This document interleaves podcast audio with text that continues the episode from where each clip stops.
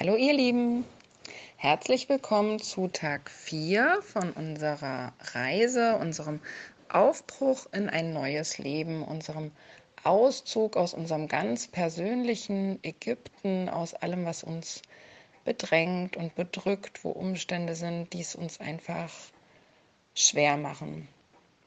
Und ich habe heute ein paar Fragen für euch und vielleicht hast du ja Lust, dir Zettel und Stift zu nehmen und da mal ein bisschen, ähm, ja, ein bisschen genauer drüber nachzudenken.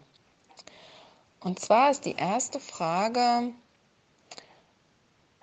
wenn du dir vorstellst, was alles in der Zukunft liegen könnte und du wüsstest, egal was kommt, ich kann ganz gewiss sein, dass ich alles mit Gott meistern werde. Ich kann ihm vertrauen und so wie es in Psalm 18, Vers 30 steht, mit meinem Gott kann ich über Mauern springen, kann ich alle Feinde besiegen. Wie würde es dir damit gehen? Was, was hättest du für ein Gefühl und äh, was würde dir das für Möglichkeiten eröffnen? Eine Frage ist auch, was würde sich heute verändern, wenn du in diesem Vertrauen ruhen würdest? Und warum tun wir das nicht? Was hält uns von diesem Vertrauen ab? Und wenn wir über diese Frage nachdenken, dann spüren wir vielleicht, dass dieses Misstrauen äh, etwas zu tun hat mit Erlebnissen, die wir in der Vergangenheit gemacht haben. Wenn wir zum Beispiel eine Bezugsperson hatten, die sehr willkürlich war oder nicht vertrauenswürdig oder uns enttäuscht, im Stich gelassen, allein gelassen hat, dann ist dieses, dieses Vertrauen, dieses Urvertrauen einfach nicht da. Und wir sind ganz tief misstrauisch auch Gott gegenüber. Alles, was wir erleben, ähm, ja, wir neigen dazu, das einfach auch auf Gott zu projizieren. Zum Beispiel hatte ich damit große Schwierigkeiten und ähm, es fiel mir schwer, wirklich meinem Mann zu vertrauen dann, wenn wir, wenn wir gewohnt sind, Personen, die dir nahestehen, die lassen dich einfach im Stich, die lassen dich allein, wenn es dir schlecht geht. Äh, dann müssen wir gucken, auf wen wir das projizieren, auf unseren Ehepartner oder eben auch auf Gott. Und wenn wir uns jetzt hier wieder unsere Geschichte anschauen und im zweiten Buch Mose sind, dann wissen wir genau, wie es diesen Menschen geht. Diese Menschen, die Israeliten, hatten Willkür erfahren, sie hatten Gewalt erfahren, sie hatten Ohnmacht erfahren, Hilflosigkeit, diese ganze Bandbreite an total negativen Sachen. Und wir hatten gesehen, dass es diese, diese Plagen gab. Wir hatten uns einige angeschaut. Und ähm, ab der vierten Plage passiert etwas Erstaunliches. Manche Sachen sind immer gleich oder oft gleich. Und auch hier bei der vierten Plage fängt es wieder so an. Tritt vor den Pharao Mose, wenn er hinaus ans Wasser geht und sage zu ihm. Also immer wieder treffen wir den Pharao bei seinem Götzendienst an. Und Gott sagt immer wieder, lass mein Volk ziehen, dass es mir diene.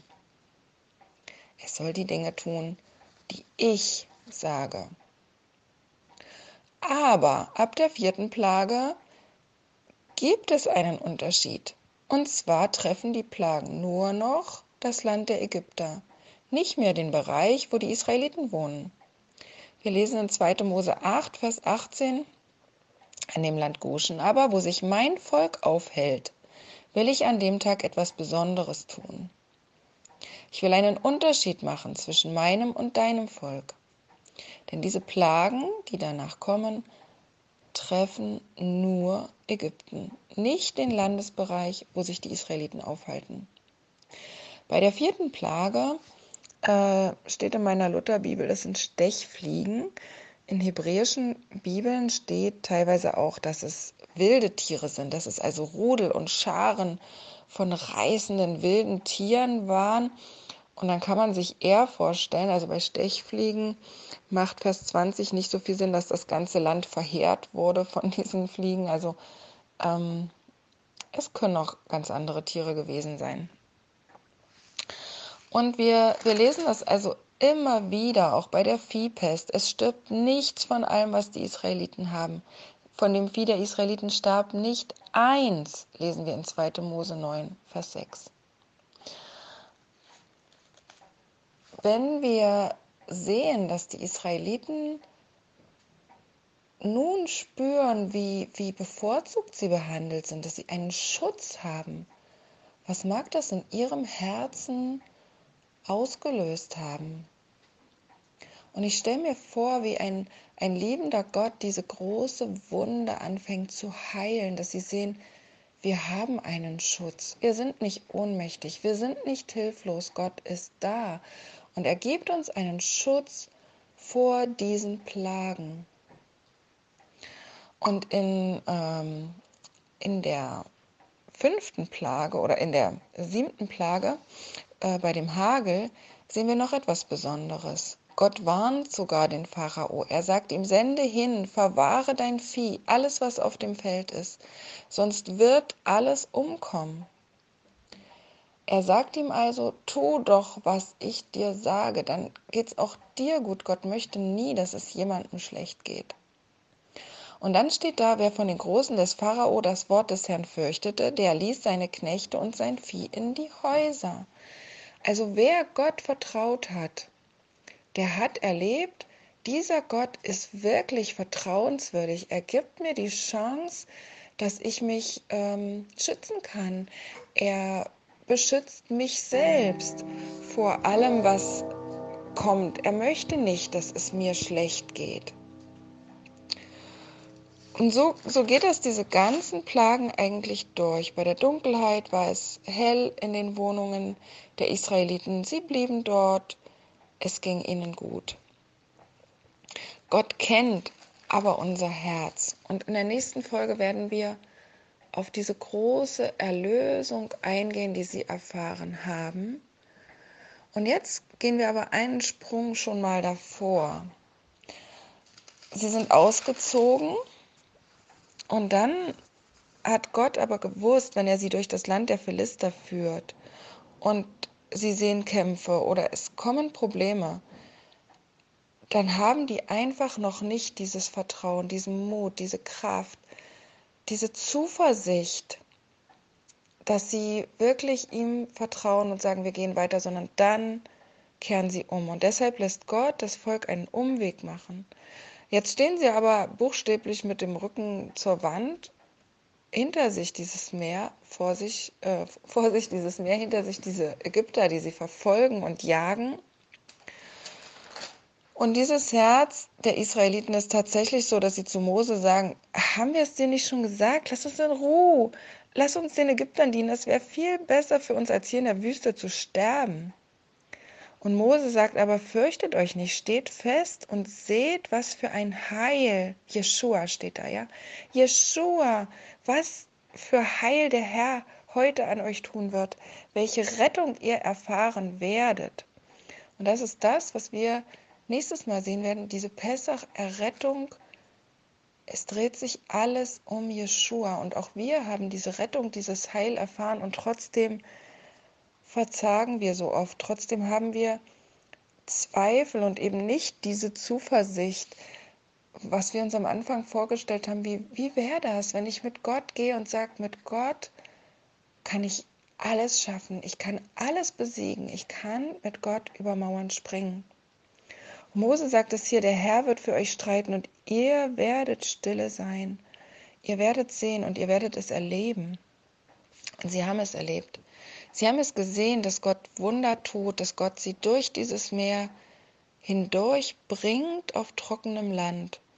Und so wird es auch in unserem Leben sein. Wir werden mit Gott genau diesen Weg durchstreiten. Wir werden sehen, dass er uns vor manchem bewahrt. Vielleicht hast du es erlebt, dass du ähm, ja, dass du äh, mit einer Person zusammen warst, die infiziert war und dein Test fiel negativ aus. Oder vielleicht hast du es erlebt, dass eine Diagnose sich nicht bewahrheitet hat, dass du bewahrt geblieben bist vor so vielem in deinem Leben. Vielleicht hast du es erlebt, äh, so wie mein, mein Mann vor gar nicht allzu langer Zeit, ein schlimmer Unfall, vor dir crashen die Autos zusammen und dein Auto ist das Erste, was zum Stehen kommt und auch hinter dir die Autos schaffen das, dass sie dich nicht da drauf schieben, sondern du, du erlebst diese Bewahrung. Und Gott zeigt uns so oft, wie vertrauenswürdig er ist, dass wir ihm wirklich vertrauen können, dass er da ist. Und doch kommen wir in Situationen, wo wir immer wieder diese Zweifel haben. Und da ist es ganz wichtig, dass wir uns immer wieder, so wie Mose, hinstellen, nein, ich fürchte mich nicht. Ich stehe fest und werde sehen, was der Herr heute tun wird. Er ist da. Er wird für mich streiten und ich werde stille sein. Wie, wie wird es uns gehen, wenn wir immer mehr von diesem Vertrauen lernen?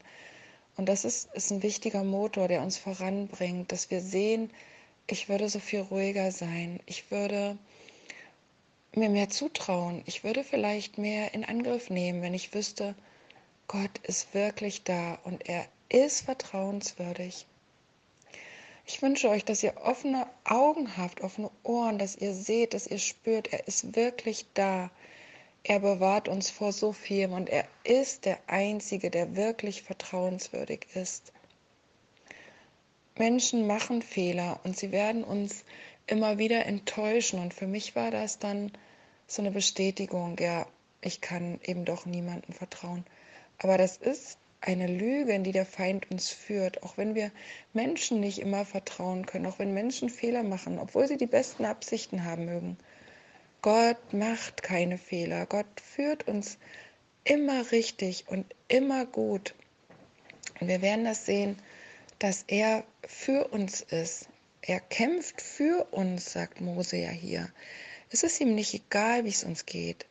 Er ist einfach da und an unserer Seite und wir dürfen ihm vertrauen. Und wenn wir noch mal kurz zurückgehen zu 2. Mose 8, wo wir begonnen haben, Vers 18 und 19, da sagt Gott zu dem Pharao, dass er dieses, dieses Wunder, dass es bei den Israeliten eben alles in Ordnung ist und sie nicht trifft, tun wird, damit der Pharao erkennt, dass ich Jahwe bin inmitten dieses Landes. Er ist da. In deinem ganz persönlichen Ägypten ist er da und du wirst seine Zeichen und Wunder sehen. Sei gesegnet.